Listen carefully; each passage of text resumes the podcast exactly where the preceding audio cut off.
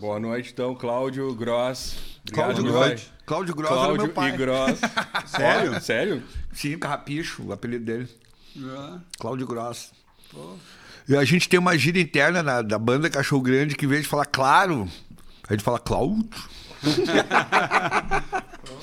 Ficou honrado. É. Bel- belíssimo nome, Cláudio. Ah, obrigado.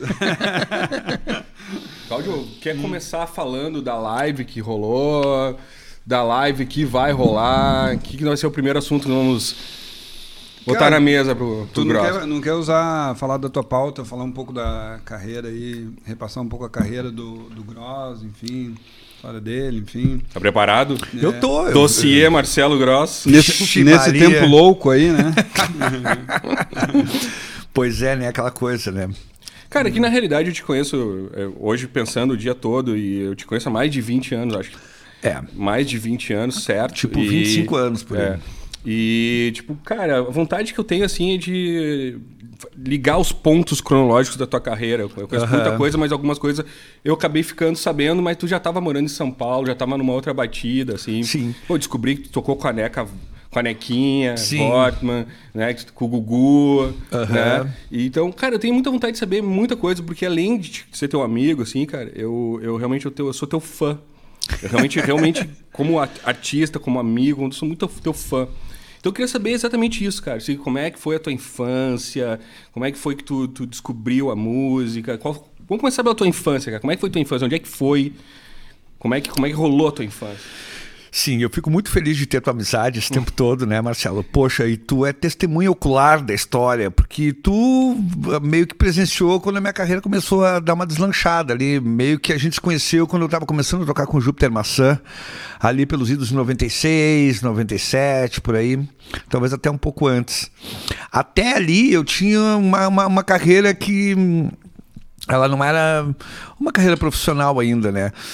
Ahn, eu, eu morei até uns 10 anos de idade em Porto Alegre, ah, coincidentemente na frente da Good Music, na Coronel Vicente, ali naquele prédio É verdade, onde o Hélio Fagundes ah, morava ali, sabe? Exatamente na frente da Good Music. Então, minhas primeiras lembranças é ali. Eu tinha um bugzinho amarelo, coisa e tal. Meu pai tinha um Fusca azul que estacionava na frente da Good Music.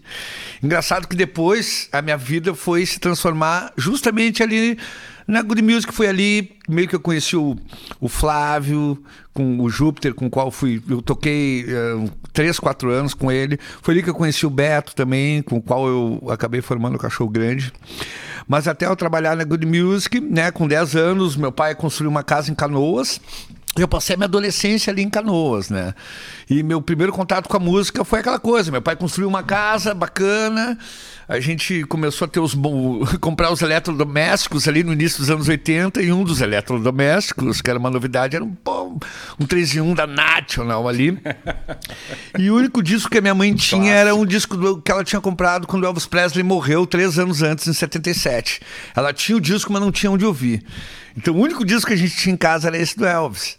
Né? Começou bem. E daí, cara, quando posou a agulha ali, que, que, que deu a, primeira batida de My Baby Left Me, sabe? Tá, tá, tá, tá, tá, bum, bum, bum, bum, pam. Eu digo, meu Deus do céu, ali a vida fez sentido, né? Acho que essa batida de escutar o Elvis faz muito sentido pra muito roqueiro, né, cara? Pois é, eu digo, bah, eu gosto disso aqui, não sei o quê. Daí um pouquinho mais adiante, numa festa social, na sede social que tinha perto da, da casa onde morar, onde a gente, até hoje, agora eu voltei de São Paulo, tô ali na, na mesma casa da minha mãe, no bairro Niterói, em Canoas, né? Tinha uma sede social, meus pais iam ali no fim de semana, eu ia junto, daí o DJ botou um disco lá que eu digo, uh, rapaz, isso aqui é muito bom. Daí eu fui lá e perguntei pra ele, é, o que, que é isso aí que tá tocando?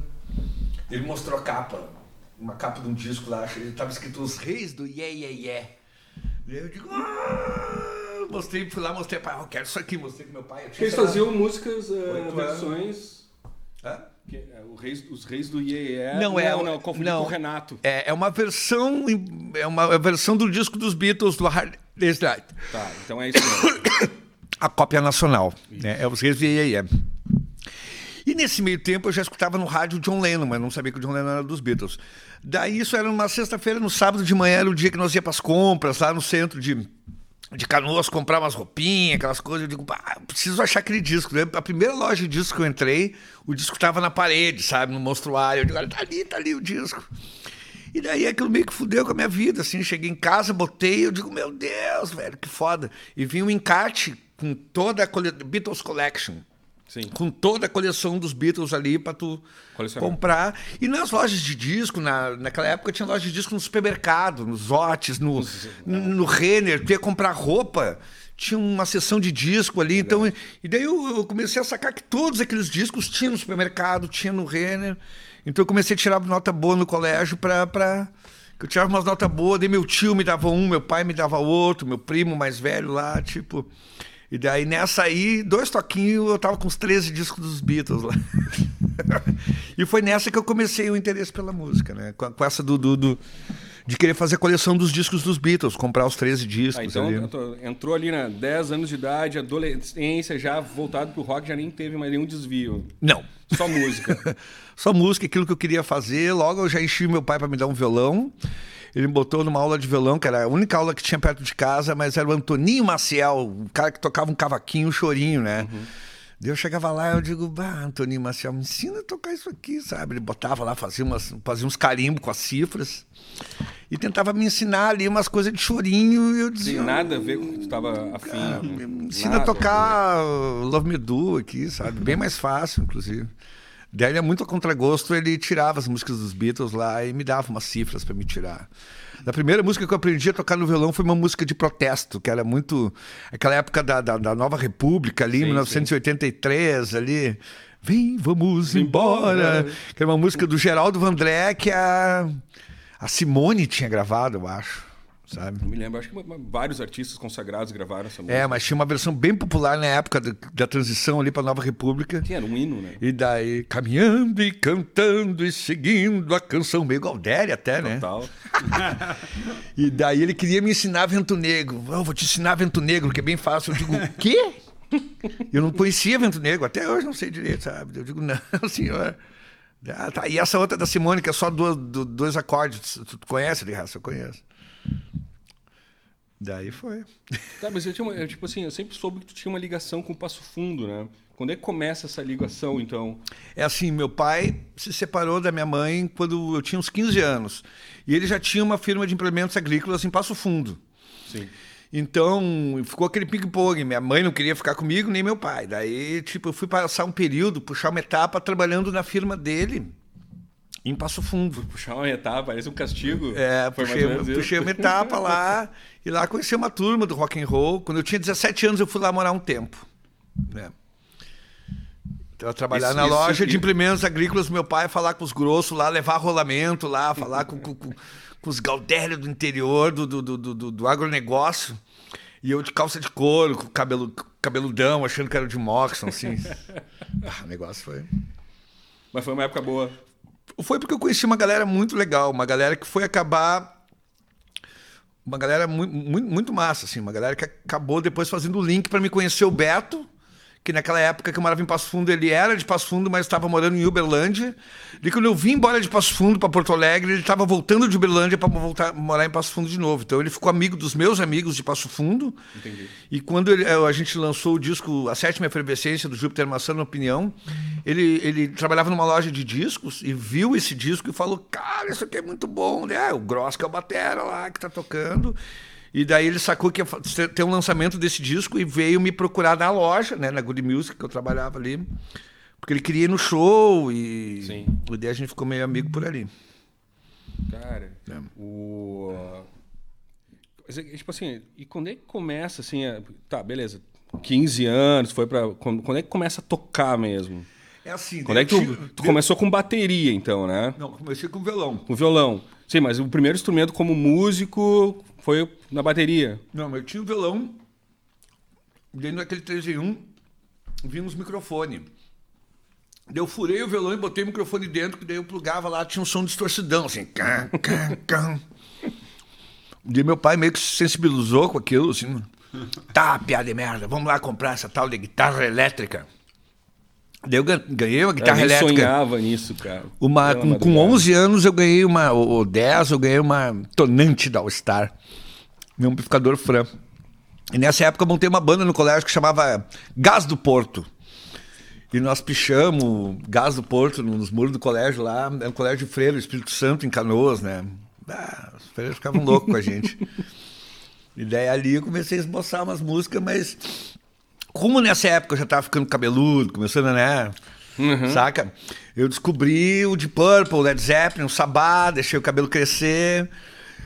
E daí eu comecei a querer tocar aquele som ali, sabe? Porque eu não conseguia tocar aquela porra daquela guitarra, aquelas coisas ali, sabe?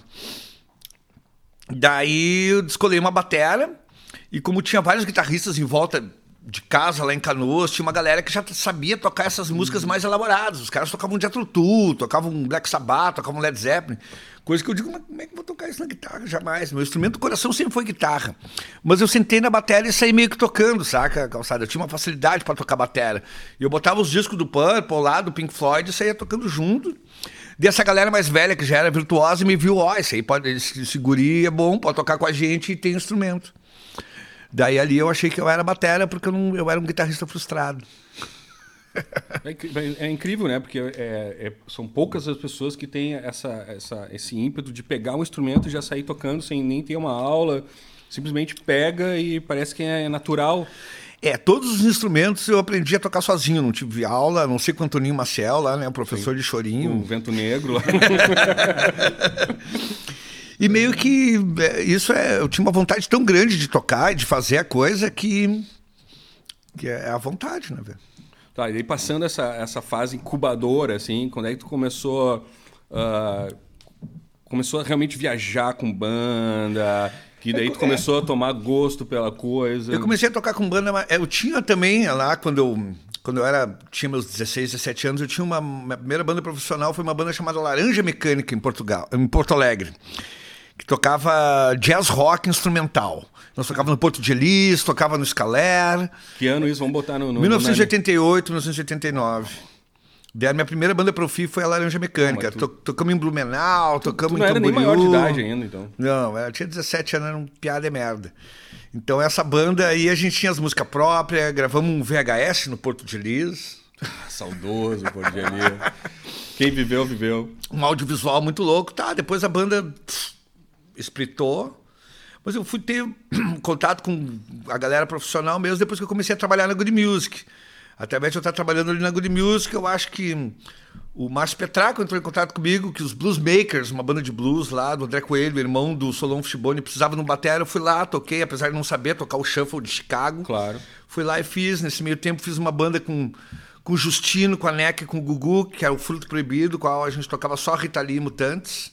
Tem algumas histórias. Então, nessa história época, banda. É, então eu tocava com essas duas bandas, o, o Fruto Proibido e os Bluesmakers.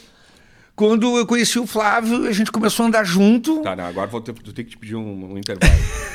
o Flávio. o Flávio. Eu, eu, tenho, eu tenho com calma, porque essa, essa parte é importante. Né? É, o Flávio é o seguinte, cara, quando eu. Quando, quando é que conheceu, quando é que tu viu é. o Flávio, tipo, o que, que tu sentiu? É, quando, eu tinha, quando eu tinha 12, 13 anos, né, parou na minha mão, eu tenho até hoje a fitinha dos cascaveletes. E eles tocavam lá perto de casa o Grêmio Niterói no Sesgapa. Eu pulava a janela do quarto, né? Botava ali um, um, boneco embaixo das cobertas, pulava a janela do quarto, pulava o portão da minha casa e pulava uma cerquinha lá no Sesgapa, que eu sabia que tinha, que meus amigos, eles... eles... Ia ver os cascaveletes com 12, 13 anos, tipo, pulava o portão para ir ver né? Tipo, a primeira formação lançando o primeiro disco, né? Frank Jorge, Baréia, Ney, Flávio ali. Os caras lançando o primeiro EP aquele, sabe? E, Bali, eu já. Dentro enlouqueceu. Ah, que do caralho que é esse pinto aí, né, velho? Daí eu comecei a. E daí eu conheci o Flávio nas ruas do Bonfim ali, né? Ó, enche o caneco. Enchendo o caneco. E aí, eu, eu, naquela época, caiu na minha mão também a fitinha demo dos Pereiras Azuis. e eu adorava aquelas músicas. Daí o Flávio um dia chegou para mim e falou: Pô, Grossa, eu tô eu tô terminando um disco lá que tá tri bom e tô sem banda. A banda dos caras que gravaram comigo foram embora pra, pra Rio Grande, que eram os irmãos Caruso, Glauco Caruso sim, e sim. o Emerson Caruso. Eu digo, meu, eu conheço outras músicas, eu adoro outras músicas, tô aí como batera. E vamos fazer essa história. Ah, consegue um baixista. Daí nós estávamos na lancheria do parque. Daí o Júlio Cascais estava comendo um X ali. Eu digo, Júlio, não toca baixo com a gente aqui? Pintou um show para nós fazer lá na Praia da Ferrugem. Lá o Júlio comendo X. e assim nós montamos um trio que, que, que ficou três anos juntos né? O Flávio na guitarra, Rickenbacker, vocal, o Júlio no baixo, o Hoffner lá. Ah, deixa eu saber, a Paola, ela era produtora do Flávio nessa época? Produtora, ela virou produtora do Flávio quando Então, lançou ela, o ela já era casada com o Júlio na época? Já era casada com o Júlio. Ah, tá, o Júlio era meu colega na Good Music, né? Sim, sim, Mas sim. eu que fiz o link do Júlio com o Flávio. Sim, o universo botou É. todo mundo junto dentro da lancheria. Botou. E na Good Music, né? Porque- E também na Good Music, é, Good Music Não, também. na Good. Music- O Bonfim é o centro do mundo, né? É. Engraçado a Good Music, onde aconteceu todas essas coisas na minha vida, é na frente do lugar onde eu morava Tu morou na tua É. tenra infância. né? Minhas primeiras lembranças, é. É uma coincidência é muito louca. É, mas eu, eu queria entender o seguinte, assim, tá, é, o Flávio chegou pra ti, não, preciso de uma banda, né, pra segurar a bronca, né? Uhum. Que estágio da carreira tava ali? Ele tinha acabado de gravar o Sétima Efervescência, é isso? Ele não tinha lançado ainda, estava no meio das gravações tava- do Sétima Efervescência. Ah, no entendi. meio, os caras já tinham gravado o núcleo, não tinha terminado o disco ainda. Entendi. E daí te pintou um show. tava no, no- no- no- tipo, naquela fase, tipo, já É. acertar as arestas, assim, É, daí pintou um finalizações. show pra fazer no na aniversário do programa Radar na Ferrugem, que foi um monte de banda. Mariana e Beto Blue, Black Soul. ahn, e daí, a- a- os bluesmakers que eu tocava, tocou também. Daí falei, Flávio, vamos e vamos, lá vai ser a nossa estreia. Daí a gente ensaiou no Bafo de Bira. A nossa estreia foi no- no- na Praia da Ferrugem. Pô, que bela. Nesse meio tempo ele lançou o disco. A gente foi para São Paulo, começamos a tocar no circuito de São Paulo ali. Daí quando veio o disco estourou. A Sétima Efervescência virou página da Folha Ilustrada, uma página inteira da capa da Folha falando sobre Sétima Efervescência. A partir daí a gente começou a tocar no Brasil inteiro, tocamos em festivais foda, abriu Pro Rock de 98 lá, foi foi clássico. Fizemos programas da MTV, tocamos no, no- no- Planetário da Gávea, no Rio, tocamos nos lugares foda, tocamos no Olímpia, em São Paulo, no aniversário da Folha Ilustrada. Daí, tipo, foi quando eu pegava avião todo fim de semana e ia tocar com e daí, nosso triozinho ali. Gravamos outro disco, daí o- um disco que ele virou o Jupiter Apple, o O, o Plastic Soda. Plastic Soda, disco meio de bossa nova, uma coisa maluca. E nesse meio eu tenho, teu, tá comigo até hoje pra te devolver. Não é verdade? Pô, não tenho culpa tu, tu me emprestou e se sumiu no mundo, viu? Pois é. Então a gente morou um tempo em São Paulo, lá no Centrão, né? E rolou muita coisa legal nesses três, quatro anos que a gente tocou junto, né? Eu imagino. Daí o Flávio começou a querer ter, eh, não, não ter uma banda fixa e meio que dispensou eu e o Júlio. E nessa época eu já tava, sabe, eu pensei, se eu não for tocar aquelas músicas fodas do Flávio, que eu tanto gosto, eu não vou tocar uma bateria com ninguém e vou fazer minhas próprias músicas, né? E tu acompanhou essa época aí, né? Sim, essa que eu comprei uma Stratocaster lá que tu queria comprar. A Mas eu dou graça. brigou. Não, a gente não brigou. Eu, eu, fico, eu, fico, eu fico, cara, se tu não ficar com ela, eu fico. Eu fiquei muito feliz que tu ficou com ela, porque essa guitarra, ela é icônica. Icônica. Se ela tivesse viva ainda, né? Ela tá viva. Ela tá viva ainda. Tá viva. Quantos, quantos Durepox tu precisou pra deixar ela viva? Não, ela até, até a, minha histó- a história da cachorro grande em método Braille ali, com os buracos que tem nela. Ai, aqui, uxa, a cabeça do Beto. Ai, ai, ai. eu- Eu tava contando essa história dessa guitarra esses dias para uns mais jovenzinhos daquele show de Curitiba. Aquele Sim. show, aquele show, tu acha que. Mas vamos retomar esse show depois. Na realidade, eu quero saber. Bom, o Flávio resolveu fazer outras coisas da vida e tu resolveu pensar em refazer a tua carreira. É, naquela época, o que, que a gente fez? Eu e o Júlio montamos uma outra banda, que era os Hipnóticos. A gente tava com uma cozinha bem azeitada, eu tinha uma baterona lá, uma Perbum 24, não sei o quê. Vamos continuar. E daí, a gente botou o Betão Nick Horn, tocava de Rickenbacker, tinha essa informação mod que nós gostávamos, para fazer ali os Hipnóticos. Mas nesse meio tempo eu conheci o Beto. E ele tinha aquela banda dele lá, os Malvados Azuis. Eu comecei a produzir o Malvados Azuis, né? Fiz uma gravação lá, Água que Cai do Céu. E nesse meio tempo, o Jajá, que era o nosso colega de, de, de loja, veio com a história. Aí que eu vou fazer um evento, que eu vou fazer cover de Jimi Hendrix lá em Sapucaia, o Jajá Fest. Preciso de uma banda para abrir. E foi nesse evento, em Sapucaia, para abrir o show do Jajá, que a Cachorro Grande se formou. Eu falei, pois é, vamos lá que eu quero tocar guitarra. Tocar lá só 67. Eu trago um batera bobado meu ali, tu traz teu baixista, a gente Eu- faz o lance. O abobado era o boizinho. Era o boizinho que tava sempre mexendo, só que vamos ser lá em casa, vamos ser lá em casa, vamos ser lá em casa. Digo, Vou pegar aquele guri que tá cheio de vontade, tem uma bateria, gente boa. E o Beto traz o teu baixista, que ele, gostava do Bocudo porque ele era parecido com o baixista do Blur. Né? Tinha uma franjinha. Frangelho, assim. frangelho. E daí a gente fez esse show lá, nossa, o negócio Tocava pegou fogo, assim, sabe? Toca muito. E ali a gente decidiu, não, vamos fazer. Era tão divertido fazer cachorro grande. E daí a gente saía no opalão do pai do boizinho, o charutão, Me lembro. atrás de show, né? Não, a gente vai fazer um show hoje, não interessa. Você chegava no estúdio do Veveto em Canoas, bota os equipamentos tudo pra rua que nós vamos fazer um show aqui, tu vende cerveja. Saca? Sensacional. Bons tempos aqui. Tá, e... E aí ali na sua banda, de uma necessidade de eu querer tocar guitarra, principalmente de compor as canções. Como é que compõe uma música? Eu vou passar isso pra banda tocando bateria. Tem como, não- não tem como. Mas é, é- é- eu me lembro de- desse, desse embrião da cachorro, assim. E, e eu me lembro que é uma coisa muito louca, assim, que, que até hoje eu, eu vejo, assim, e me lembro muito. Cara, vocês, em questões, sei lá, de seis meses, cara, o cara andava no centro, Bonfim, eram os moleque vestido de mod, os moleque de 15, 16 anos. cara. Tipo, vocês mudaram a cultura do, do Bonfim, assim, numa, numa revolução visual, musical, e daí, de repente, era 500 pessoas na esquina da, da, da, da Barros Cassal ali, cara. A gente fez um movimento, né? A gente começou a tocar nos lugares, a gente meio que quebrava os instrumentos, a gente era meio selvagem, né? E a galera começou a não querer que a gente tocasse nos lugares, né? Tocava nos lugares muito loucos, sub-jazz ali na Protásio, nas catacumbas, nas festas da, da, da faculdade, nós ia lá e quebrava tudo, fazia fiasco, nós era meio selvagem, assim. Começou que a galera não queria que a gente tocasse mais nas festas, nem em lugar nenhum. Mas abrindo um parênteses, mas isso, gerava um, fris, um frisson com, com, com o público. É, Isso é. eu me lembro. Galera vinha pra ver o show já esperando uma quebradeira. É, uma confusão, Uma uma, confusão. briga. é. E a gente não tinha nada a perder, nós éramos fudidos, sabe? Andava com uma garrafinha de cachaço liso, né? Ah, um lisinho Um lisinho. É, eu tinha uns pés de chinelo, não tinha grana pra porra nenhuma, velho. Nós alugamos um casarão da Barros Cassal ali, esquina com a Independência, ali a coisa começou a mudar. Porque ali a gente começou a fazer um estúdio para ensaiar, nós fazia as festas ali, sabe? E nós era assim, nós cinco da banda, um cobrava ingresso da entrada, o outro botava som de vinil, o outro pegava e cobrava a cerveja ali, outro ficava coordenando a bagunça e nós se revezava ali, saca? Então ali começou a ir uma galera que queria se vestir igual a gente, daí tinha o bambus na esquina ali também, a galera Sim. começou a ver, ali, sabe? Eu acho que em pouco tempo a gente também lançou um single, as músicas começaram a tocar em Ipanema. Eu me lembro que teve um, um clipe que vocês gravaram na, na Casa de Cultura. É, ali meio que a coisa. ali.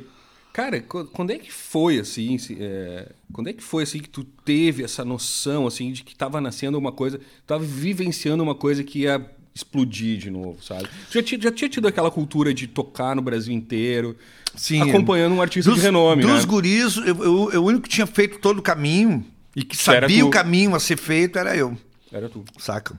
E o mesmo caminho que eu fiz com o Flávio, eu fiz com, com a cachorro depois. Eu senti que De aos pouquinhos a São Paulo. aquilo de novo, né? Tu era Eu sa- ob- eu obstinado, é, né? eu sabia que tinha o ouro em São Paulo. Sim. Que, essas- que se as pessoas vissem nós da maneira certa, o que não viam na banda aqui em Porto Alegre, lá em São Paulo, eles iam saber dar valor.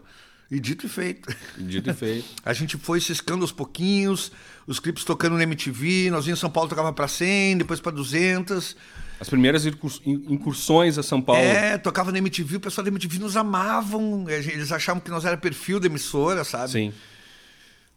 E, e nós era muito engraçado também, nós era mais para grupo de comediante do que pra uma banda, né, velho? Era um negócio assim, era, era o Monty Python ali junto, era, sabe? Então, a galera se ligou que nós era muito figura, assim, né? Então a MTV meio que abraçou a causa pra gente ser perfil da emissora, tanto musicalmente, porque apesar de nosso som não ter a ver com, com, com- com, por exemplo, Strokes, era os Strokes que estava estourando na época. O nosso visual tinha, All Tinha a Star, ver. sabe? Terninho, não sei o quê. Então, aquilo era perfil, né? E aí a gente foi ciscando, foi ciscando até que em 2004 pintou o convite da, da Deck Disc, né? A gravadora grande ali, nós vamos fazer um contrato com vocês. A MTV vai botar vocês a tocar toda hora aqui. A deck é, é a do, do nosso querido. Rafael Ramos. E daí eles falaram: ó, nós vamos alugar um apartamento para vocês morar aqui em São Paulo. A gravadora vai pagar para vocês estar aqui toda hora na MTV, tá aqui perto da Augusta. E daí nesse mesmo prédio, a, a estava lá, que era a mesma gravadora. Outras bandas, a, a banda de hardcore lá, como é que é o nome? Esqueci. Mas. Deixa eu perguntar, e esse visual que vocês montaram, usaram e venderam como. coisa- Era uma coisa que vocês se vestiam assim? Ou pensaram, ah, vamos montar uma estética musical, visual, enfim. Como é que é esse, esses personas que vocês montaram aí para ser. Foi montado ou era vocês? Como é que é isso? É, é, era, era nós, mas a gente, por exemplo, quem da banda ali, o Boizinho, que era meio metaleiro lá, que não tinha muito, a gente incomodava pra ô, velho. Entra na, no- no- na nossa elegância aí, bagunçada, desengrenhada. Mas a gente se vestia, assim, eu já me vestia assim desde antes do, do Júpiter lá, né? E daí é, é o lance de, de- de querer se vestir como os ídolos se vestiam, né? E também ver que. A gente olhava ali, porra, as bandas que faziam sucesso ali, o Charlie Brown Jr., os caras com bermudão, sabe? Com os fundilhos aparecendo. Meio aqui, rapper, não sei o que. Eu digo, bah. Era outra cocada. fazer né? um rock elegante, né? Porque o cara não pode se vestir bem, né? Eu tive minha fase também, cabeludão, Led Zeppelin, aquela coisa, sabe? Bem hippie. Também não era. Então, essa coisa da estética era um pouco importante pra gente, porque a gente tinha livros com fotos do- de bandas que a gente era fã, como The Who, Beatles, Stones. Pega uma foto dos mutantes ali, aquilo é uma aula de estética, sabe? Até das, das bandas nacionais que são estilosas. E até bandas, sabe? Tu pega as fotos TNT ali, dos cascaveletes, pô, cabelinho ali. Então, tipo, é uma coisa que a gente. Foi o que a gente gostava de ver nos outros, né? Sim, verdadeiros com a estética, né? Com, a, com o É, embrião. mas a gente tinha muita gente que estranhava, tipo, tanto em São Paulo quanto aqui em Porto Alegre, quando a gente apareceu. Cara, os caras da rua, eles se vestem assim. Tu vai encontrar no- eles no baile, eles estão lá com o chapéuzinho, estão com a bota, estão com o terno. As pessoas já achavam engraçado isso, né?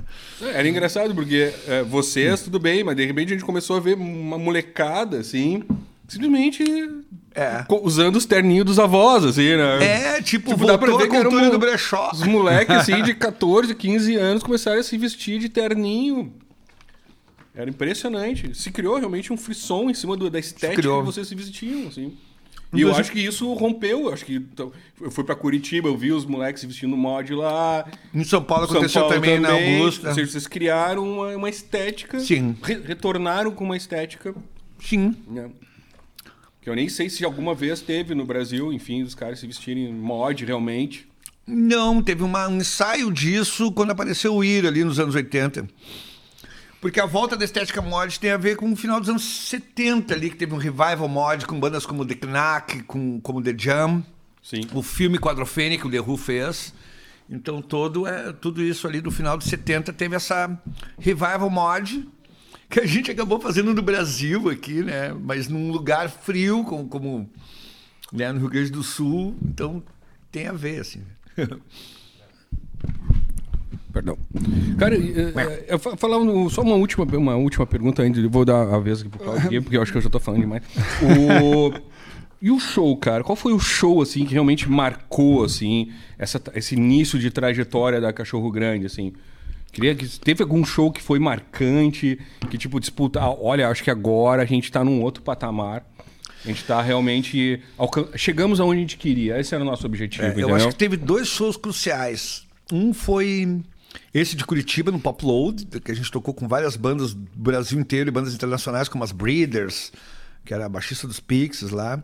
Aquele show, a gente quebrou tudo no final. Esse é o de Curitiba que eu me de referi. Curitiba, é, a gente quebrou tudo no final, en- enquanto os caras da- da- da- do som queriam matar nós, e o Lee, o nosso produtor, tava lá Eu, tentando eu, brigar eu, com os caras. eu salvei o Bocudo daquele show. a, a, a, a plateia inteira lá na Ópera de Arame, em, em Curitiba, que é um lugar maravilhoso, ovacionava nós, nós jogava cerveja pra galera e a galera quebrando o pau lá atrás. Vamos voltar assim. um pouquinho, já que eu vivi essa. essa- Conta, conta, é, tipo assim, vamos contar.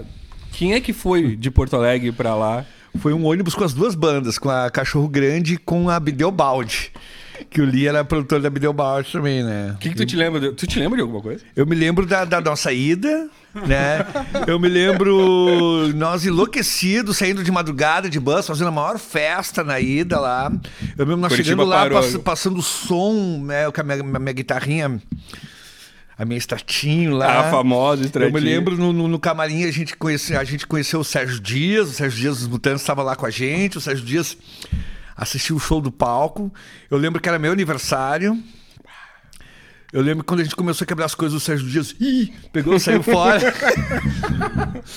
Eu me lembro de eu jogando a guitarra no logotipo do festival bem alto, assim, sabe? Foi lá, ela meio que ficou lá pendurada. Sabe? Eu peguei e puxei de volta, assim. Lembro do boizinho quebrando a bateria, assim, tipo, pegando o bumbo e fazendo assim, plá, plá. Cara, É. eu, posso, eu posso dar uma observação do meu ponto de vista. Sim. Talvez, sei lá, ilustre também. Eu me lembro que eu estava muito longe do palco. Tava, sei lá, no extremo oposto do palco. E quando vocês começaram a tocar, eu me lembro que, os, que era muito improviso. Eram solos intermináveis, microfonia, aquela coisa maravilhosa, rock and roll na veia. E eu me lembro, assim, cara, que era que me impactou muito é que todo mundo, ao final das músicas, gritava com, com os pulmões cheios. Cachorro grande. Cachorro... Ninguém fez isso pra nenhuma outra banda naquele festival, e foram várias. Nem para as bandas gringas. nem para as bandas gringas. E daí eu comecei a, eu comecei a me redirecionar para o palco, porque eu queria ver isso de perto. Eu tinha o passe, né? E daí eu chego lá e eu começo a ver uma animosidade no backstage. Tava se criando um clima de terror atrás desse show, assim. Porque os caras estavam demolindo o palco. E quando terminou o show, tipo, não sobrou nada do palco. E se apagou a luz, fechou-se a cortina e um quebra-pau generalizado começou a pegar. Isso tem filmado. Cara, eu não sei como é que vocês saíram vivos. Eu acho que vocês saíram Eu correndo. também não eu sei. sei. Que, eu sei que o Bocuda era um cara alto, né? Se meteu com os caras, eu peguei ele pela cintura e tirei ele. Opa, perdão. Eu me lembro que o E- Lee pegou. O Lee Martinez. O Lee Martinez, nosso produtor, também não deixou os caras bater na gente. Isso era comum, né? Os Mas fora isso, cara, vocês, fora, né? fora a celebração, o show musicalmente foi muito bom. Tem- tinha duas músicas que nós fazíamos esses improvisos aí, cara. Sim, Vai né? ter que dar e o Charlotte Grapevine na última. Quebrando o pau e a galera gritando cachorro grande. Foi perfeito. Mas o. Mas eu me lembro que musicalmente a gente tocou super bem as músicas redondinhas ali no improviso, nós pegamos e se lavamos. A gente achou que tava no Monte Rei Pop, né? Foi sensacional. Eu E o outro show? pra- a gente foi pra uma festa depois e. Só pra terminar esse show Tava aí. lá. Acabou que o ônibus veio embora e me esqueceram lá, né? Enfim, Esqueceram? Não, tu não apareceu. eu não apareci. É, acho que E quando ficou- apareceu, o ônibus já tinha saído. E o ônibus na volta esqueceu o Carlinhos da BD no meio da estrada. Não, não. Essa aí foi rateada. Simplesmente esqueceram o Carlinhos. Ele foi no banheiro, cagar, sei lá o quê. A gente voltou pra buscar ele, eu acho. É. Sei lá. Carlinhos, vocês voltaram pra buscar eu, né? A Carlinhos foi rateada nossa. O outro show foi. né? Pois é, Tava, ele tava tava. aí hoje. Ele podia estar aqui lembrando desse show, porque esse show foi muito massa. Já foi embora o Carlinhos? Ah, tem. E o outro show foi um show que foi crucial pra gente se mudar pra São Paulo. A gente foi tocar no aniversário da Fan House, só que não era da Fan House, é a Fan House de São Paulo, De São uma casa Paulo, de shows de São. Paulo. Eles fizeram um show num lugar que cabia mil pessoas, cuja banda principal era nós. E nós, sabe, nós recém tinha lançado o segundo disco, tinha conseguido lançar o segundo disco, as próximas horas serão muito boas. O clipe de Reamigo tava rolando pra caralho na MTV. E aquilo tinha virado um hype sem a gente perceber. Me, me, me, me situa no tempo, que ano foi isso? 2004, 2003, 2004. Sim, tipo, quatro anos depois da, da- da- do início, assim, do embrião Sim, da, da é, show. o de primeiro de em 2001. É.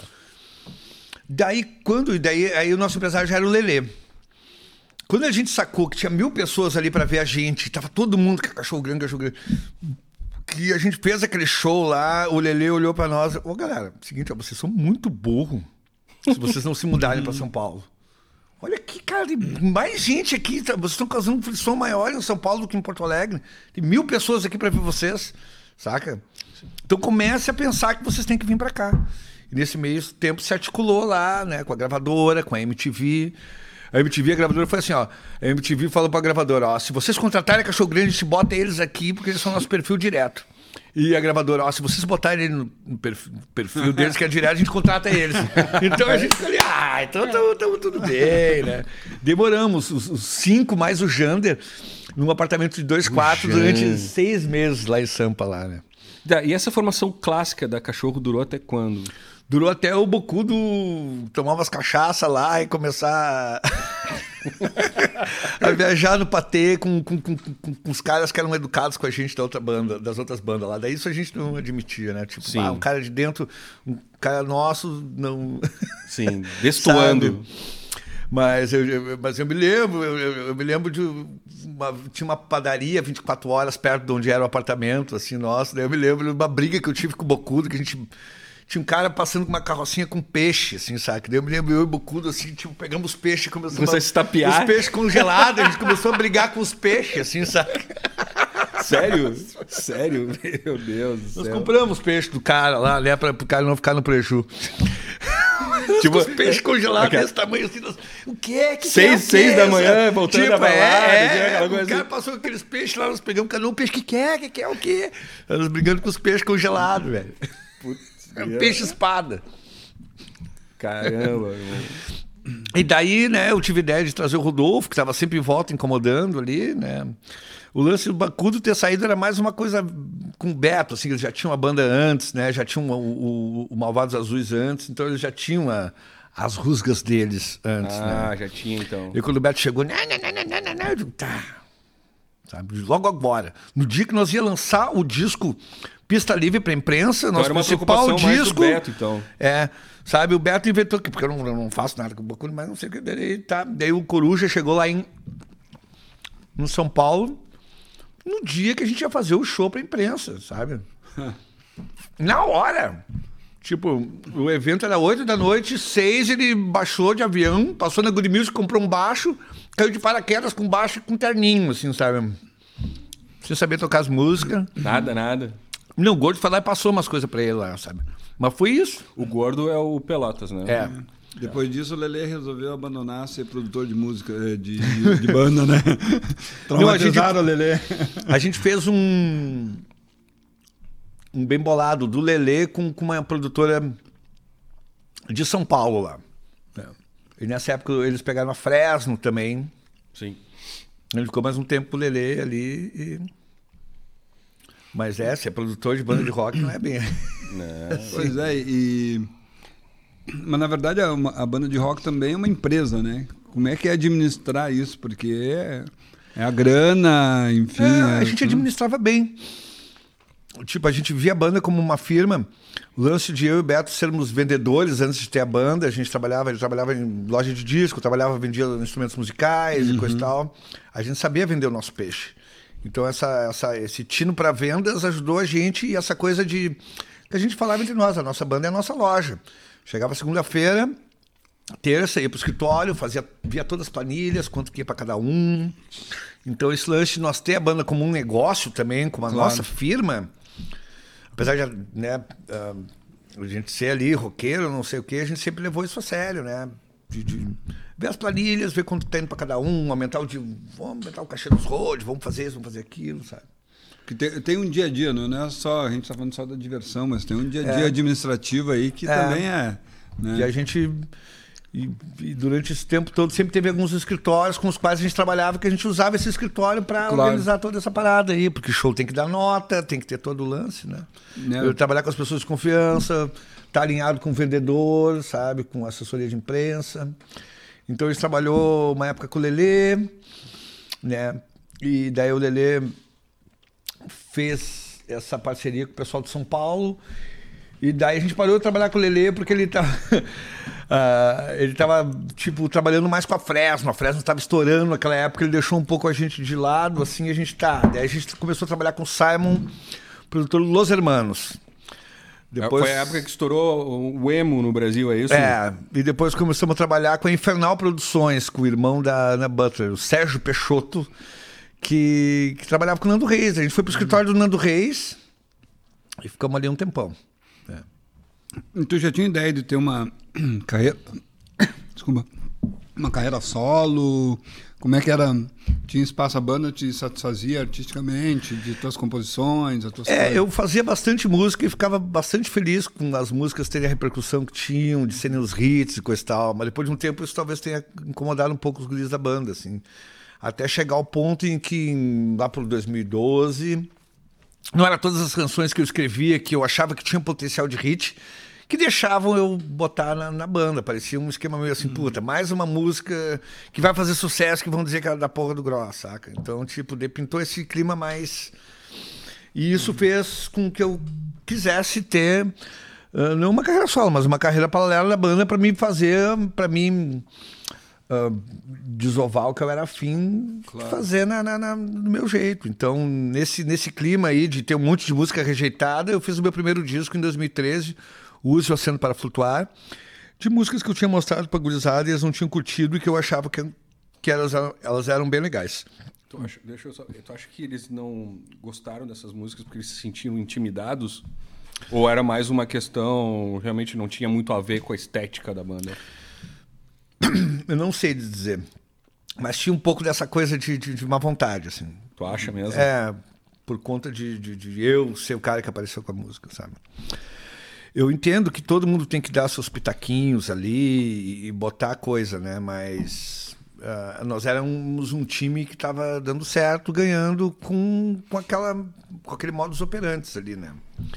E eu também, como não ia, não, não sou de ficar com música na gaveta, aquela altura do campeonato, sabe? Ah, vou Sim, fazer resolveu. um, tra- um trabalho paralelo. E foi a época que Cachorro Grande também começou a flertar com música eletrônica, começou a, a gente fazer uma parada ali com Educar, produzindo, na qual a gente não tocava muito como uma banda orgânica.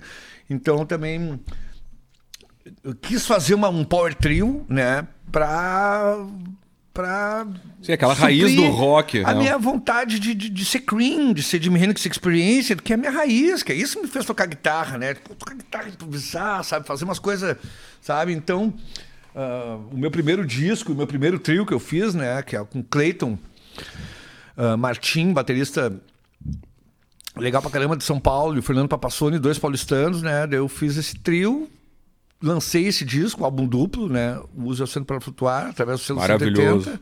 Quem não E- conhece, vá conhecer. e fazia turnês pelo, pelo interior de, de São Paulo, pelo interior do Paraná, vim para o sul e, e foi rolando. Daí depois, ahn, o meu segundo disco rolou num esquema que eu comecei a gravar mais um disco de rock. E daí eu falei com o Lucas Maier, né? E que é um cara muito foda, né? Gaúcho também radicado em São Paulo. Ele falou: ah, tô com um selo folk aqui. Eu não tenho umas músicas folk, eu ouvi falar que tem umas musiquinhas, umas baladinhas lá. Eu falei, ah, eu tenho um monte de balada de violão que eu queria botar num, num- num lance só, que eu até tenho nome pro projeto, que é Pluma. É tudo levezinho, é tudo violão. Ah, pois é, tu não quer vir aqui no estúdio gravar esse disco Pluma e lançar? Pois é, mas eu tô no meio de um disco de rock aqui, não sei o quê. Então, tu, sabe, tu faz o chumbo Pluma, lança um disco duplo, finaliza teu disco de rock aqui, grava esse disco acústico, folk, e a gente faz um álbum duplo. Eu digo, é mesmo, um projeto grande, assim. E daí ele meteu a pilha, botou o estúdio na roda com, com o Rodrigo Del Toro, né, comandando ali as... As gravinas. A, a mesa de som, comandando as gravinas, e a gente fez ali o, o Chumbo e Pluma. em 2017, lancei o Chumbo e Pluma, Pois é, essa história do Chumbo e Pluma eu não sabia, cara. Impressionante. Eu achei que era um- já uma coisa já pensada desde o princípio. Então foi uma contingência, uma coisa aconteceu, foi eu- levando a outra. Eu tava gravando o sucessor de Os Assentos para Flutuar, que vem a ser o Chumbo, né? Sim. Com purpurina, me recuperar, alô liguei. E daí ele falou, vamos fazer um álbum duplo. E daí eu falei com os guris da 180 do selo, a gente lança o teu disco duplo, vinil duplo, um de cada cor, vamos fazer um conceito muito louco. Daí, pá, a galera É, mas mete a, a- pilha, a né? estética daquele disco foi muito bonita. A galera mete a pilha pro, pro desafio e eu digo, vamos nessa, sabe? E daí peitei a empreitada e, pô, o disco Pluma tem, tem uma música toco piano, é cheio de orquestra e cheio de instrumento louco, sabe? Eu tinha aquele gravador Fostex, canções antigas que eu tinha, que eu gravava umas coisinhas ao contrário, eu peguei o gravador de quatro pistas lá das demos, das coisas que eu fazia, atmosfera de fitinha ao contrário, botei lá direto do gravador na- na- nas músicas lá. sabe? Buscou os brinquedos de criança. Botei os brinquedinhos de criança a funcionar lá, misturei as tecnologias. E daí, quando eu lancei em 2017 o Chumbo e Pluma, no dia que saiu o Chumbo e Pluma, eu fiz o lançamento no Centro Cultural São Paulo. Toquei um pianão de cauda lá, é. legal pra caralho, sabe? Fiz mais o Pluma do que o Chumbo. Né? O Gol de Pelotas tocou. E logo em seguida, na minha vida, teve uma reviravolta. Eu tava namorando uma guria, tava meio que noivo, não sei casar, não sei o quê. E hum, a Andréia, minha namorada, e faleceu nesse meio tempo, sabe? E daí eu acabei não divulgando o disco, sabe? Eu meio que parei, assim, sabe? Sim, deu um. Te É, travou, digamos assim. Travei e fiquei cumprindo os compromissos ali com o Cachorro Grande, né? Ah, os shows ali que era o que eu tinha no meu trabalho, né? Aquilo na minha cabeça ficou uma coisa meio, meio, meio traumática, assim. Mas desde que seis meses depois, os guri me pegam e me tiram da banda. É verdade, cara. Tu foi demitido da Cachorro Grande. da banda que eu cara. criei, da banda que eu escrevi as músicas. Como é que foi isso, cara? Cara, eu cumpria todos os compromissos, mas depois ou antes do show, eu ia pro meu quartinho de hotel, eu queria ficar na minha, não queria confraternizar muito, não queria ficar. E pra eles deve ter sido um saco, sabe? Conviver com um cara que tá lá no banco no fundo do, do ônibus lá, chateado, sabe? Ah, mas é bom, enfim, né? Mas os caras tinham que entender teu momento, Mas né? nessa hora que eu precisei dos meus amigos e principalmente precisei do meu trabalho. Exatamente. Os caras me deixaram na mão. Mas eu, em vez de pegar e me afundar e me atirar pela janela, eu pensei, caralho, eu tenho um disco lançado que eu preciso divulgar. Montei um novo Power Trio com o Eduardo Barreto, com, com o Alexandre Papel.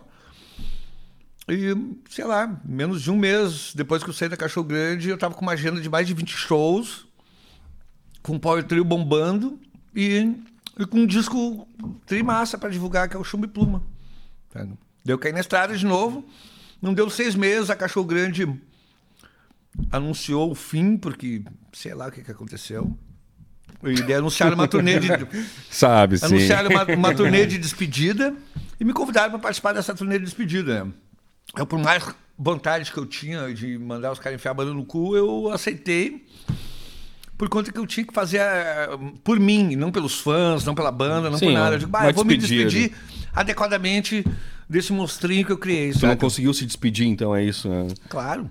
Os guris estavam emotivos, não sei o quê, mas a minha despedida já tinha rolado, entendeu? Sabe? Sim. Eu tava ali só meio que. Agora, agora eu tô só me divertindo. Tô me É, tô me divertindo e me divertindo. despedindo, vocês estão chorando. E não vou ser bundão, sabe? Eu vou, eu sou ponta firme, saca? É pra se despedir, vamos nós se despedir, vamos fazer. Um tra- trabalho que, pô, deu tanta alegria pra nós, pra todo mundo, né? Então, foi um lance meio. Essa minha saída e volta foi um lance meio conturbado, mas a gente conseguiu se despedir adequadamente, eu acho. Mas, cara, uma coisa que eu noto, cara, desculpa te interromper, a amizade que vocês continua tranquilo. Realmente a, é a convivência que não, que não tava mais legal, era isso. Cara, pra mim não tinha nada que não tinha mais legal, saca? É A gente já tinha suportado muita coisa, sabe? Agora, pra mim, assim, no momento que eu mais precisei dos caras que supostamente eram meus amigos, eles não me estenderem a mão ali, ainda me fazerem um lance tipo, Grosso foi demitido da Cachorro Grande. Imagina o que era na minha cabeça, ler meu nome no UOL, nos jornais ali, no site de música. Pô, Marcelo Grosso foi demitido, parece que eu fiz uma coisa errada.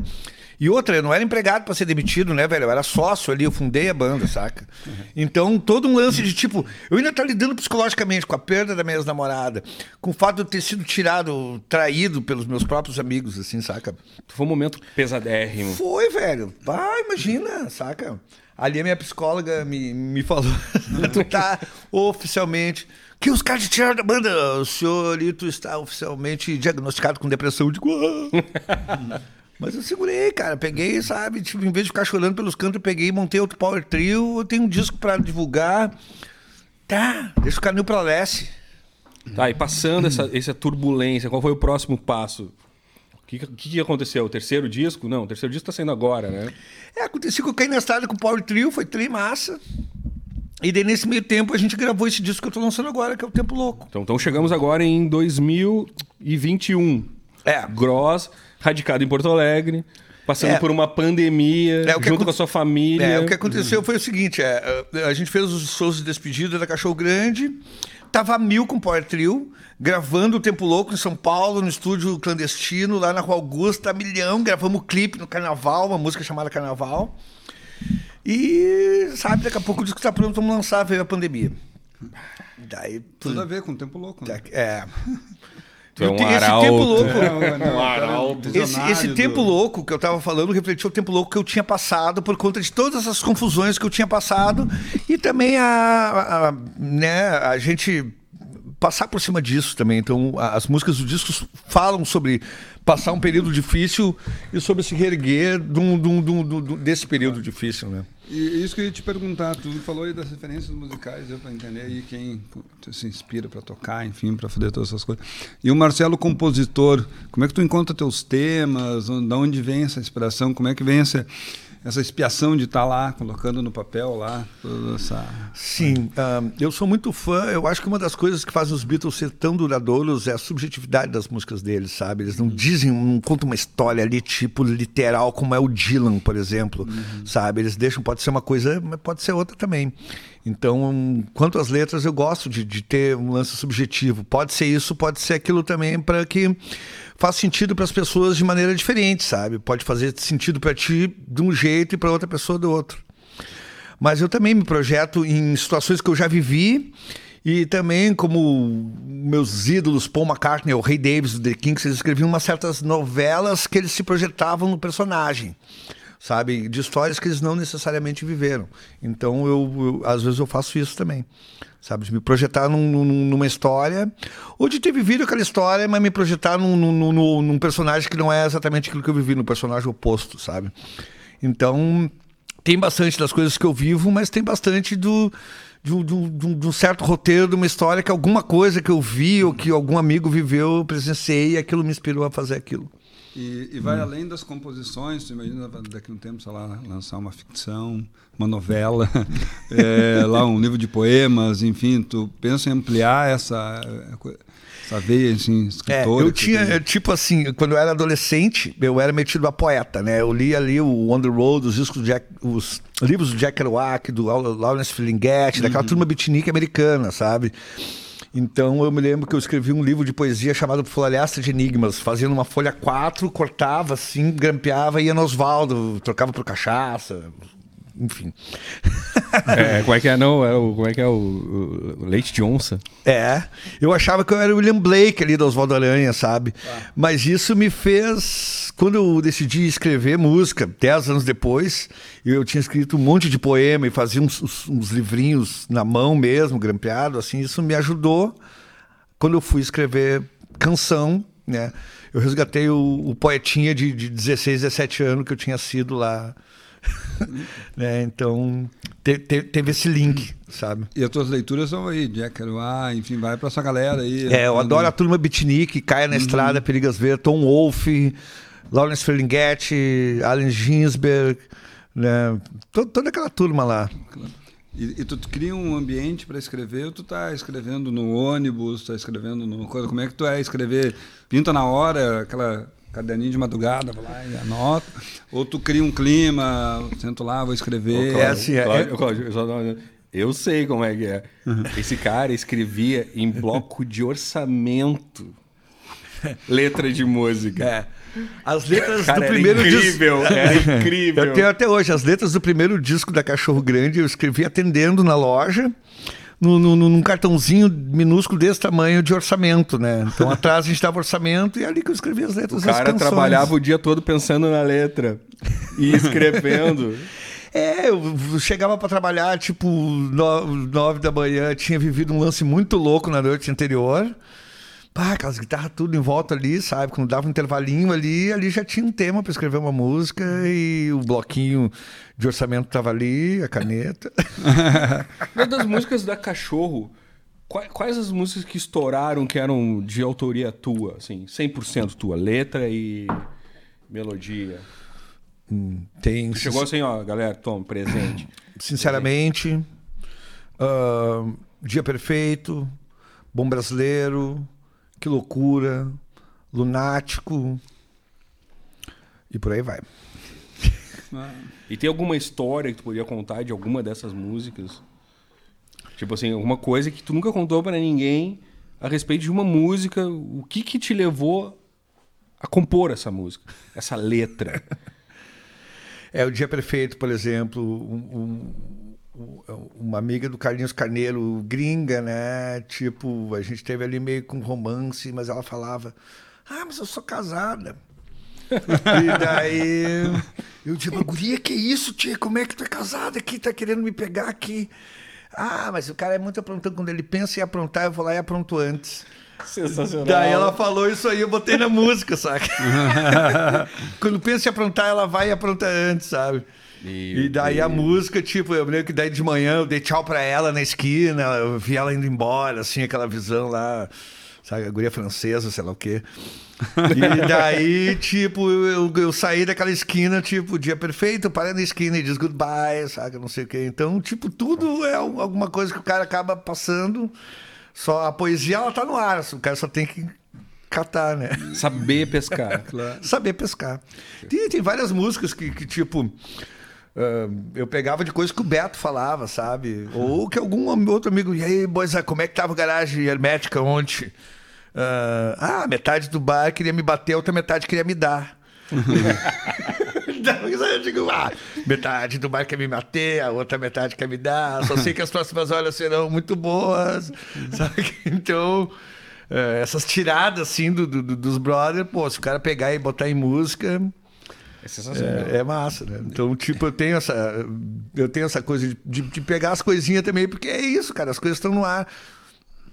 Os filmes que o cara assiste do Diário ali é tudo cotidiano, as brigas de casal ali, mas que o cara já passou, já sabe? Claro. Ou discussão entre amigos no- na mesa do bar ali, isso aí tudo dá pano pra manga pra caramba. Assim. E como é que isso atravessou esse tempo pouco aí da pandemia? Porque é o lugar que o músico se sente em casa, do coisa, é tocando, né? No palco, da, enfim, um pouco afastado dessa galera. Como é que tu atra- passou esse tempo louco aí? Pois é, eu escrevi o lance de tempo louco, porque eu tava passando um tempo louco, mas mal eu sabia que o tempo ia ficar mais louco ainda, né? Cara, eu tava. Eu vim pro sul pra fazer alguns shows e foi bem na época que fechou tudo. Então ali, aquela época, a gente não sabia muito bem o que fazer. Eu fiquei uns três meses aqui, nos fundos da casa da minha mãe ali tem um loft, que era, sabe, um lugar que eu meio que dei uma ajeitada pra ser minha casa. E fiquei ali pescoceando pra ver o que, que ia acontecer. Eu tava com meu apartamento em São Paulo. E daí ali, bah, será que vai voltar? Será que não vai voltar? Vou ficar em São Paulo? Será que vou ter que me mudar pra cá de novo? Eu fiquei um bom período aqui até voltar pra São Paulo, terminar o disco Tempo Louco, lá terminar as mixagens, gravar as perfumarias, né? Gravei sopro, cítara, um monte de coisa, né? E olhar ali pro nosso desgoverno e dizer, bah, isso aqui não vai acabar tão cedo. E no final do ano passado, agora eu pensei, pô, vou entregar meu apartamento na Rua Augusta, qual eu morava 15 anos, que eu adorava morar lá, saca? Mas eu não tive outra alternativa. Eu pensei, agora é a hora de eu recolher. E trouxe meu caminhãozinho de mudança ali pro meu loft, o estúdio, o Centro, de Entreten- Centro Internacional de Entretenimento Carrapicho. Carrapicho era meu pai, né? Ele que construiu lá, o Cláudio. Cláudio também. Então foi essa coisa, sabe? Um período de, de, de, de- do cara ficar meio sem grana, de ter que meio que se virar, sabe? De não ter dinheiro para pagar o aluguel, ter que entregar o apartamento em Sampa e voltar para casa da mãe. Tipo, a grana que entrava, eu meio que bolei ali um, um cantinho para mim. E, e no, no- no primeiro momento eu fiz várias lives diárias que eu chamava de Love Live, para não ficar louco. Porque Claro. daí ali era toda noite à meia-noite. Eu fiz isso durante três meses. Abria a câmera meia-noite, enchia a lata de vinho, ficava bêbado com a galera. A galera bebia de lá, falava merda de lá, falava merda daqui. Era um lance assim, tipo, eu não sabia o que ia tocar. Peguei, sabe, imprimi um monte de. Escrevi um monte de letra de música que a vida inteira eu quis tocar e nunca toquei. Eu digo, agora vai ser a hora. Daí, todo dia eu tava lá tocando um Birds, um, um troço completamente esquisito que ninguém conhecia, mas por incrível que pareça, tinha gente que conhecia. Sempre tem. Então eu, eu, tipo, eu cultivei os Love Livers, que era a galera que me.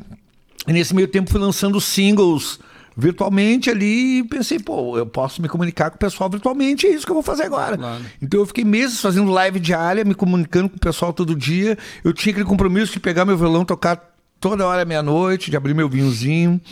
Então isso acabou sendo divertido. Era uma sessão de terapia coletiva, assim, Era. meio todo mundo fazendo Ao mesmo tempo que eu expressão. tava ali, tipo, lançando canções novas, eu usava aquilo também para divulgar e para ter um contato com a galera. Claro. Eu não me sentia sozinho, tinha 50 pessoas ali comigo, sabe? E elas estavam com outras 50 pessoas ali bagunçando, falando um monte de merda. Eu botava os filtrinhos psicodélico e pegava e, e aparecia fazer um personagem, o baixista doidão, fazia uma live inteira só tocando baixo. E, tipo, um personagem que não era eu, assim. Foi, foi muito engraçado. Até que eu enchi o saco. Quando eu enchi o saco, eu comecei a escrever um monte de música, né? Usando ali, baixei no meu telefone celular um, um porta-estúdio com nove tracks. E nesse meio tempo, ao mesmo tempo que eu estava finalizando o Tempo Louco, eu escrevi 20 músicas. E daí depois eu comecei a ouvir essas 20 músicas e eu digo, cara, se eu pegar 10 dessas 20, tem um disco aqui. Depois que eu voltei pra cá, ah, tem um pessoal que me dá uma força, que é o pessoal da Holiday Produtora, lá de Sapucaia, que trabalha em conjunto com a Fêmea Produções, né? Os dois cuidam, cuidam de mim. E eles têm um estúdio lá, falaram, Gross, tem um técnico aqui, se tu quiser vir aqui gravar alguma coisa, o estúdio está à tua disposição. Eu digo, caralho, eu tenho 20 músicas prontas, que eu gravei sozinho, tocando baixo, guitarra e bateria em casa. No Forstex. Um, é, um estúdio à disposição. Eu comecei a fazer disso, né, um disco pronto para lançar. E eu, eu separei 10 músicas. Comecei a fazer um lance. Foi bem na época que teve um, seg- um segundo lockdown aqui, agora, no, início desse ano, logo depois de fevereiro. ali. Eu pensei, pô, vou pegar eu no meu carrinho, em segurança, vou lá, só eu e o técnico, os dois com a mascarinha. Ele fica numa sala, eu fico noutra. Eu vou registrar essas músicas. Daí estou fazendo um disco chamado Exilado. Mas isso é uma história para os próximos capítulos. Para outro momento. É, Daí pintou uma chance de fazer uma live parecido com um show, né? Tu tem aí, Douglas, pra gente ver aí como é que foi aí o coisa pra- pro- Não, essa live aqui da Cubo Filmes foi Ro- um sonho roda aí. a ser Roda aí, realizado, Douglas. Porque a vontade que eu tava de tocar com banda, né, e de mostrar essas canções do- dos singles que eu tinha lançado nessa época de pandemia, que eu não tinha, tinha tido oportunidade de tocar com a minha banda ainda. Eu tava fazendo aquelas lives que davam uma galera, mas é aquela live de caseira, sabe? Ter a oportunidade de, de fazer um show com a minha banda. no- com uma estrutura dessas, né? Nossa, eu fiquei muito feliz. E os fãs estão até hoje, sabe, o pessoal que gosta do meu trabalho está até hoje elogiando. Poxa, que live foda, que massa que foi, sabe? E E agora pra essa próxima live aí com um disco novo e tal. Douglas pode tirar o som aqui. Só deixa a imagem pra gente, por favor. É, e o que você está preparando é, para os fãs aí do Tempo Louco? O que você está Então, eu- pensando eu acho- visualmente, enfim? É, eu acho que a gente está sendo pioneiro de várias formas, assim. Primeiro, né, essa coisa, porque o pessoal não está acostumado a comprar uma live para assistir. Isso aí lá fora eles fazem, é uma coisa bacana. Eu comprei a live do Liam Gallagher que teve, né? Ele fez um show na beira do Rio Tamisa lá. O pessoal quer tudo mastigadinho ali. Eu não sou o Wesley Safadão, entendeu? Que vai ali botar no YouTube a parada. Então, a, a pessoal comprar um ingresso para uma live desse nível, com mais de 10 pessoas trabalhando por trás, é uma forma de também dar uma força para a cultura nesse momento, qual a gente está todo mundo parado, tem toda uma cadeia de, de, de trabalhadores que está sem poder trabalhar.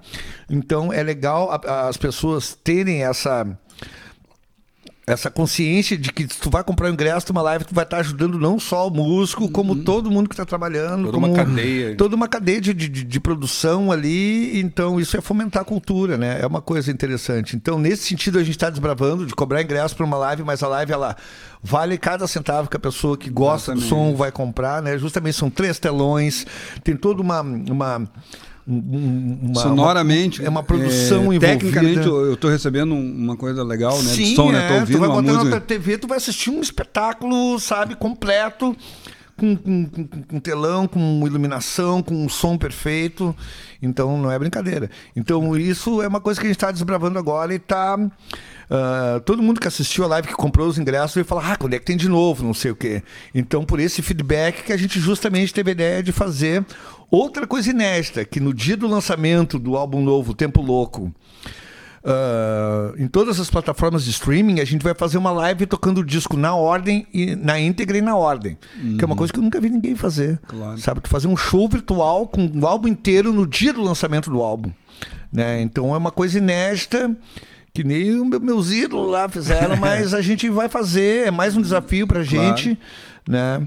Então é um show diferente desse que eu apresentei. Esse show que eu apresentei foi, lógico, os quatro últimos singles e alguns sucessos da minha carreira solo, as canções memoráveis que eu escrevi para Cachorro Grande. Mas essa live que vai ter dia 16 de julho, às 21 horas, vai ser uma live especial a qual a- o pessoal vai ver e eu não vou fazer outro show desse, entendeu? Tocando todas as canções do Tempo Louco. Vai ser um show especial pelo motivo de ser o dia do lançamento do disco. E, e o que é legal é o seguinte, né? É, depois dessa experiência, dessa primeira live aqui, é, tu também consegue pensar o seguinte, tu tá tocando na sala da minha casa, né? Sim. Tá duas pessoas, três, então é todo um lance mais íntimo, né? Contigo, Claro. Tu comigo, enfim. É, Sim. é um pouco o clima das tuas lives à meia-noite na tua casa com o teu vinho, né? Claro, porque eu adorei essa coisa de ter interação com a galera ali, sabe? Toca algumas canções, tem as janelinhas, as pessoas lá, sabe? Podem mandar um recado, pode escrever alguma coisa, eu posso falar alguma coisa para elas, eu tô vendo elas na casa delas. Né? Elas estão me recebendo nos seus lares e eu estou recebendo elas no, no- no palco aqui da Cubo Filmes. Então, é, essa interação é muito, muito bacana, né? E esse, e esse fator de novidade das pessoas, pô, elas vão ouvir um disco o dia inteiro, recém conhecendo, e à noite elas vão ver a banda tocar aquele disco na íntegra, assim. Então é. Eu acho que vai ser uma maneira muito bacana de, de, de fazer as pessoas conhecerem as canções, né? É que eu acho uma coisa legal do teu trabalho, enfim, do falando até eu ia te, te pegar no pé, que não era muito cachorro grande, né, o trabalho dele, mas ouvindo a tua história, tu contando aqui pra gente toda a coisa, não teria como ser diferente, porque daí não seria tu, né? Sim. É, porque você, você é isso, né? Então, não é porque tu não tá mais na banda que tu vai fazer uma outra coisa totalmente diferente, né? Tu vai continuar fazendo o teu trabalho que Ah, a é essência você. é a mesma. A né? essência é o é que mesma. faz, é que faz tudo borbulhar, né?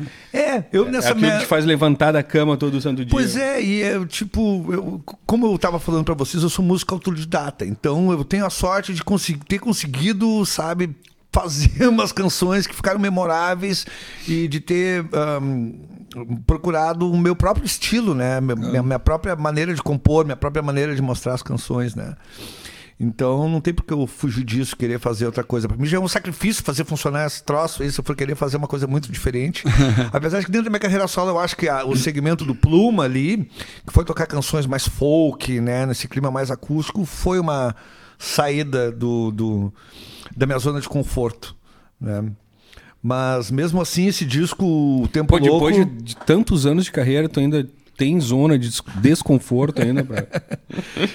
pela Pois é. madrugada. É, pela madrugada. Mas o disco Tempo Louco ele tem vários elementos, né? Tem naipe de sopro em algumas músicas, tem essa cítara na música Dança das Almas.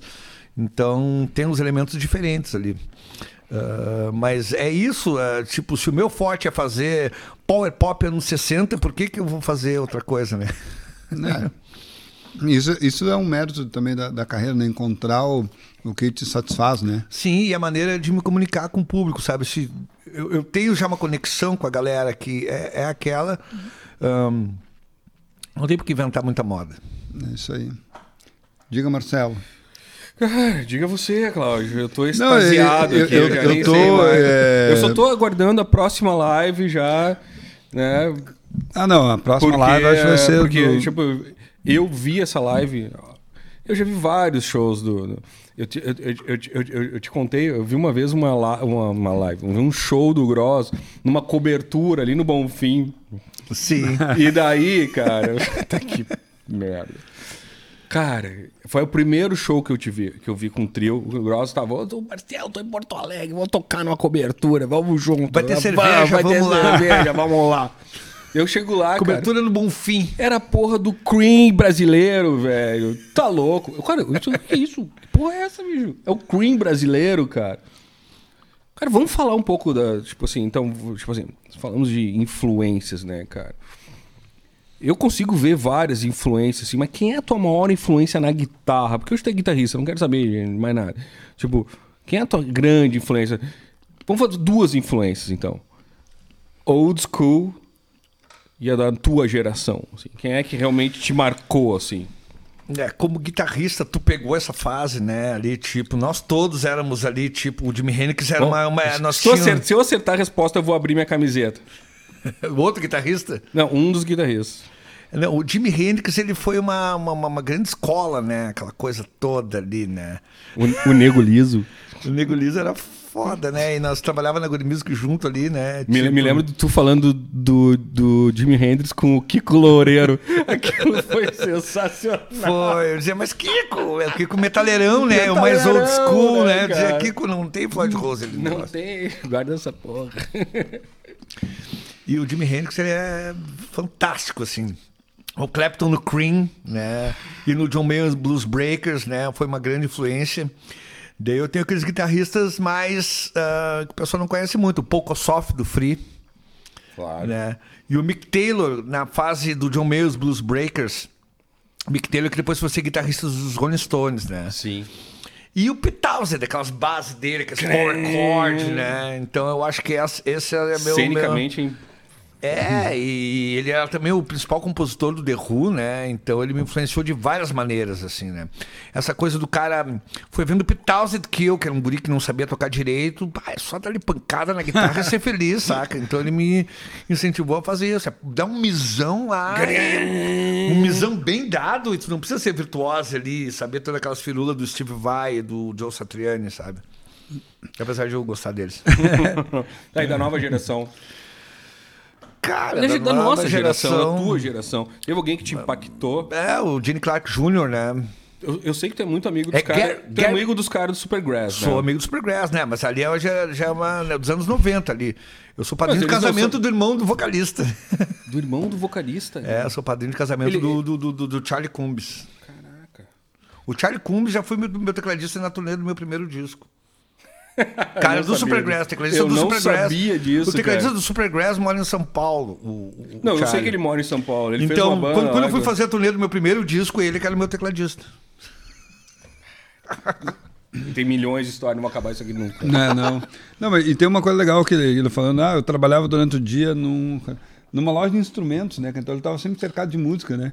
Que é uma coisa legal, né? É. Do, do porque assim, eu trabalhava numa loja de tintas. É. Eu trabalhava em qualquer outro lugar, É, na né? loja de instrumentos, eu pegava todas as guitarras, testava com todos os amplificadores, com todos os pedais que chegavam, eu sabia o som que tinha tudo, sabe? Uhum. Então, pô, foi uma baita escola trabalhar na Good Music, o tempo que eu, que eu fiquei ali, sabe? Por ter acesso a essas coisas, às quais eu não teria acesso trabalhando em outro lugar ou. Enfim, sabe? Ou não trabalhando, né? Tu poderia estar lá trabalhando. com, só com o teu É. instrumento e tal. é. Então, pô, eu sabia o som que tinha as coisas, eu trocava muito figurinha com os clientes. Os clientes, mas como é que tu fez isso aí? Eu digo, aqui, mas como é que tu fez isso aí? Daí, então tinha muito disso, sabe? Não, e, e- isso é, foi um grande aprendizado, os clientes da loja, sabe? tipo, eu vi, ah, então é assim. É. Não, e conhecer equipamento, né? Sim. Porque tem um instrumento de trabalho, né? Tanto, enfim, lá o. Claro. Vivenciar, né? É, vivenciar, saber o que tu pode fazer com aquilo. É. Ah, viu que som tem isso, eu digo, aquilo fica cobrando na tua cabeça, assim, sabe? Então, Eu imagino que na música é, é ilimitada as questões de tu poder experimentar, realmente criar. Tu mexe uma vírgula, já muda tudo. É. E tem essa, tu muda um bumbo na música, Já é outra música. É, ele não. Tipo. Se não é aquela batida naquela música, não encaixa. Já vira, sabe? E se não encaixa, a coisa é. O rock and roll é simples, repetitivo. A coisa tem que encaixar, velho. Tem que encaixar. E, e se o bumbo tá errado ali, não é questão de, de- de, tipo ser tão pragmático, mas a- a- a- na simplicidade da coisa tem que ser aquilo ali, sabe? Claro. Faz outra batida, já, a música já não. O Calhambeck ele já anda de outro jeito, sabe? E, e nessa história do seu, agora o frontman tá ali cantando todas as músicas, tocando tudo isso. Como é que é isso? Enfim, você- essa multifunção e tal. É, nessa Porque antes de ser uma guitarrista da banda, ok, tá ali, canto ali um, um trecho e tal. É, agora essa é o situação me can- fez dar muito valor pro trabalho do Beto, meu minha ex-mulher, né? O, o- My bitch. é, porque, cara, não é fácil encarar a galera de frente, ele prender a a atenção da galera durante uma hora e meia, sabe? Então, logo que eu saí da banda, eu tive que cantar uma hora e meia, coisa que eu não fazia. Na Cachorro Grande eu cantava os backing vocais, cantava duas músicas pro show, mas é uma hora e meia cantando, uma hora e meia fazendo a base, solando e apertando em todos os pedais ali. Então eu tenho que estar espertíssimo para fazer a coisa funcionar. E daí logo que eu saí da banda, teve, teve, teve uma época lá que nós marcamos quatro shows, um dia atrás do outro. Eu não tinha me ligado que depois do segundo show eu ia ficar sem voz. Saca? Falei, vamos, vamos, um monte de show, vamos. E Vou lá ser vocalista, é oba, No oba. show, tava lá. Tem que preservar e não sei o quê. Então, ah, foi um aprendizado. Agora eu estou um pouquinho mais, ah, né, ah, já vacinado, né? Claro. E, mas ao mesmo tempo, quando a gente foi ensaiar para fazer essa live daqui, fazia um tempão que eu não tocava com banda, né? Que não tocava com meu trio ali, então demorou pra engrenar o negócio pra, e não desenferrujou. Eu tava assistindo a live lá, pensei, ah, podia ter cantado melhor, sabe? Porque É como o jogador voltando de lesão, né? Tu é, tá ali, né? Do- mas é uma concentração muito maior eu ter que ser o frontman do que eu ser só o guitarrista da banda. Claro. Porque a Cachorro Grande ali nós tinha três shows por semana durante 20 anos. Eu podia estar o mais bêbado, mais louco, não sei o quê. Eu estar passando mal com dorzinha no estômago, ia lá e tocava, tipo, de olho fechado. Porque... Mas essa coisa de, de- de eu ter que prender a atenção das pessoas, olhar na cara da galera e, e tem que cantar afinado, tem que cantar alto, tem que pisar nos pedal da hora certa, tem que estar com a guitarra afinada. Exercer a profissão, né? Bah, Em alto é- nível. exige bem mais do, do Quera. Claro. É, tu ganhou uma outra profissão, né? É. Ser, ser vocalista, enfim. Porque a- além de, de tocar, ensaiar, do, do coisa, tocar a voz, né? Mas essa história do- do- do- das arguras que a gente passou ali, as confusões, me fizeram. Eu sempre fui um pouco acanhado, assim, eu digo, ah, não vou meter meu carão lá para fazer as coisas. Mas eh, o fato de eu ter uma carreira solo, tipo, não, eu vou fazer cada vez mais as coisas dependerem de mim, porque eu sei que eu não vou furar no, no esquema, saca? Claro. Então eu vou aprender a fazer tudo. Que nem quando eu tocava com o Júpiter. Pra me ter uma banda, eu vou ter que aprender. Se eu não aprender a compor canção, não aprender a tocar guitarra, eu vou ter que ser. A vida inteira eu vou ter que tocar bateria e ir atrás do que os outros mandam. Eu não, queria isso, sabe? Eu tinha ideia pra botar pra fora, eu tinha coisa pra botar pra fora. Então, Tu, tinha, da- tu, queria, a- tu a- tinha um algo mais que tu queria expressar. Sim. Então a necessidade faz o. Pô, atende aí. Tchau. é o Lázaro. É o Lázaro? É o Puta que Lázaro. pariu. Ele tá lá no, tá lá no, no, no centro de. Como é que é o teu, O Lázaro. teu centro lá No do. centro Carrapicho, vim aqui, vim aqui comer um ah. churrasco contigo que não tava. Cara, consegui me, me livrar daquele pessoal que tava me, me É. pegando no pé lá e vim aqui. Vim aqui atrás de ti na tua casa, que bom que, que a tua família tava aqui. Mas, mas é uma. é, Te ouvindo assim, é uma coisa legal de ver, uma nova fase da carreira, como esse artista solo, né? Enfim. Sim. Porque tu pega ali as tuas. Fora o Jimi Hendrix, enfim, as tuas referências de coisa, é- eram bandas, né? Eram empresas, enfim. É. Agora tu é. O artista solo tem um, tem um pouco isso. Eu sempre faço uma. Eu tenho meio uma, uma referência do coisa. É, ingle- ah, os ingleses têm bandas, grandes bandas, e, e os americanos têm os grandes artistas, né? Sim. São individuais, os solos, e as grandes bandas estão na Inglaterra, que Sim. é esses grupos. Os americanos são porque- os reis do entretenimento. É. É. Não sei porque na Inglaterra é frio, fica todo mundo junto, então vá, vamos ficar É. junto isso e tal. Os americanos têm um pouco isso e tal. E tu tá numa nova fase agora dessa, né? Se Sim. tu beber um pouco demais, não sai o show, né? Não, eu já tô acostumado. For só cervejinha, for só cervejinha, É, tipo, eu fígado seguro. pro.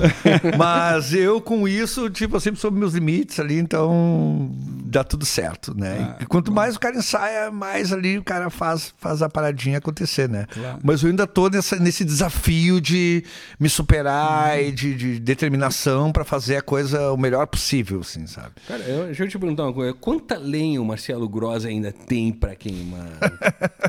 Porque eu fico apavorado, velho. Cada vez que eu te vejo, tu tá tocando melhor, cara. Eu fico apavorado, cara. Cara, Pô, isso- ninguém. Ninguém dá aquela meia bola, né? Aquela coisa, tá entendendo? Eu fico apavorado, cara. Cara, cada vez é mais maravilhoso, cara. O que, acontece? Não é, cara, mas isso tem a ver com. Cara, a minha paixão pela música ela é tanta, velho, e ela, ela é tão intensa. E é a mesma paixão que eu tinha quando eu tinha, sei lá, 10, 11 anos, porque ah, eu, quando eu vi os vídeos do The Who, dos Beatles, do Hendrix, aquilo era uma, era uma charada tão grande para ser desvendada, aquilo parecia tão impossível. E agora eu pego uma guitarra, eu ouço uma coisa, eu consigo fazer aquilo, então eu digo, para mim é quase inacreditável que eu consigo. então já que eu consigo, eu digo, pô, isso é um sonho realizado, eu vou fazer o melhor possível para divertir quem curte meu trabalho, né? Quem não curte, faz.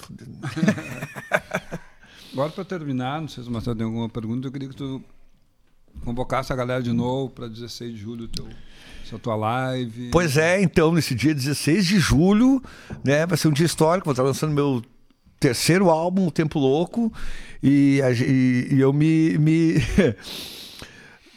tipo, vai ser um show diferente, porque a gente vai tocar o disco inteiro na ordem, na íntegra, né? Vamos ter ali o Eduardo Barreto no baixo, o Bruno Galhardi na bateria, o André Heck no teclado, esse que vos falas na guitarra e no vocal, e é isso. É uma coisa que, como eu disse antes, ninguém fez no dia do lançamento do disco, tocar o disco na íntegra e na ordem. Então vai ser um dia muito especial, não é um show que as pessoas vão assistir de novo, né? Então vai ser um show único e especial, num dia especial de lançamento, que quem gosta do trabalho vai ficar ali pô, guardado na memória. Eu assisti a live de lançamento desse disco aqui, que depois vai sair em vinil, que depois vai sair em cassete. A pessoa vai poder dizer pro netinho, olha aqui, ah, tá vendo esse disco aqui? O dia que ele lançou, eu tava lá, que aparecendo na câmerazinha lá. Então, é, é, é um momento histórico para os fãs que tá admiram o meu trabalho. Tá vendo esse show aqui? Eu te é. fiz vendo ele é. no sofá de casa. É, olha aí. então é isso, é um show único, especial. Então eu queria convidar todo mundo para assistir nessa estrutura fantástica que é a, a Cubo Filmes, a Cubo Play. E a primeira live foi um sucesso. Espero que essa segunda vocês apreciem também. Valeu. Sensacional. Cara, não tem nada, só agradecer. Eu que agradeço o convite, a conversa. Cláudio, tu é fantástico, como filmes aqui. Eu só tenho a te agradecer pelo carinho, pela dedicação, pela toda a estrutura que tu proporcionou. Marcelão Calçada, meu hum, amigo meu de irmão, mil anos, viu? Mil testemunha anos. ocular da história. É. Um prazer conversar com vocês. Cara, é o, o prazer é ter poder compartilhar e fazer essas coisas juntos, porque nada disso interessaria se tu não tivesse aqui, se tu não é, topasse tocar aqui, se as pessoas não topassem, enfim, é para isso. Eu fico muito feliz, enfim, de conviver com vocês, conviver com a música, conviver com essa galera aí que faz a cultura aqui no, em Porto Alegre, no Rio Grande do Sul e no Brasil, né? Porque não é porque a gente está aqui que a gente não está fazendo uma coisa que é pro, pro Brasil. Claro, pro pô, aí. nessa live a galera do Brasil inteiro ali assistiu, sabe? Foi uma coisa muito, muito. bacana, assim. Mas não tinha e... uma galera de Portugal no Eu acho que tinha. Não tinha, tinha uma... uma galera de Portugal assistindo. O mundo viu. É, tinha um amigo meu, Deck, da Inglaterra, lá, o Declan, que é um artista lá, estavam assistindo lá de, de Leeds, né? É. Oxford, na Inglaterra. A galera curtiu pra caramba né? Falou, ah, tomando novos pais. tempos. É, tomando um paizão lá na Inglaterra e curtindo. Né? Então, Ali, tu, tu, tu, tu tá uh, proporcionando isso, tá fomentando a cultura. Porque hoje em dia o rock gaúcho faz parte da cultura clássica do rock do, do, do Rio Grande do Sul, claro. assim como a, a, música gaudéria. É um patrimônio cultural do Rio Grande do Sul, é o rock gaúcho, que é uma coisa que vem sido passado de pai para filho desde o, do, do, do, do, da época do bicho da seda ali, claro. sabe? É um gênero musical, né? O, meu amigo Duca leva assim, ah, é um gênero musical. É um gênero musical e é patrimônio cultural do claro. Estado. Ele, o Duca me contou uma vez que ele foi na Bahia, chegou lá e perguntou, ah, o que, que você toca? Rock gaúcho. Tipo, virou um gênero. Opa. Sim. Mas é que nem, tipo, Uh, a, a, gente, ali no início da banda, a gente queria se desvincular dessa coisa do rock gaúcho, né? Porque a gente queria ser uma banda de rock nacional, não sei o quê, mas isso era besteira. Mas ninguém no Brasil fazia nada parecido. Pois é. Os caras tinham que dar um gênero, vocês vêm da onde? Ah, então é gaúcho. É isso aí. Pois é. Beleza, é então. Irmão, muito obrigado, irmão. Valeu, Valeu. eu que agradeço Show. aí. Tamo junto. Feito, obrigado. Valeu. Feito.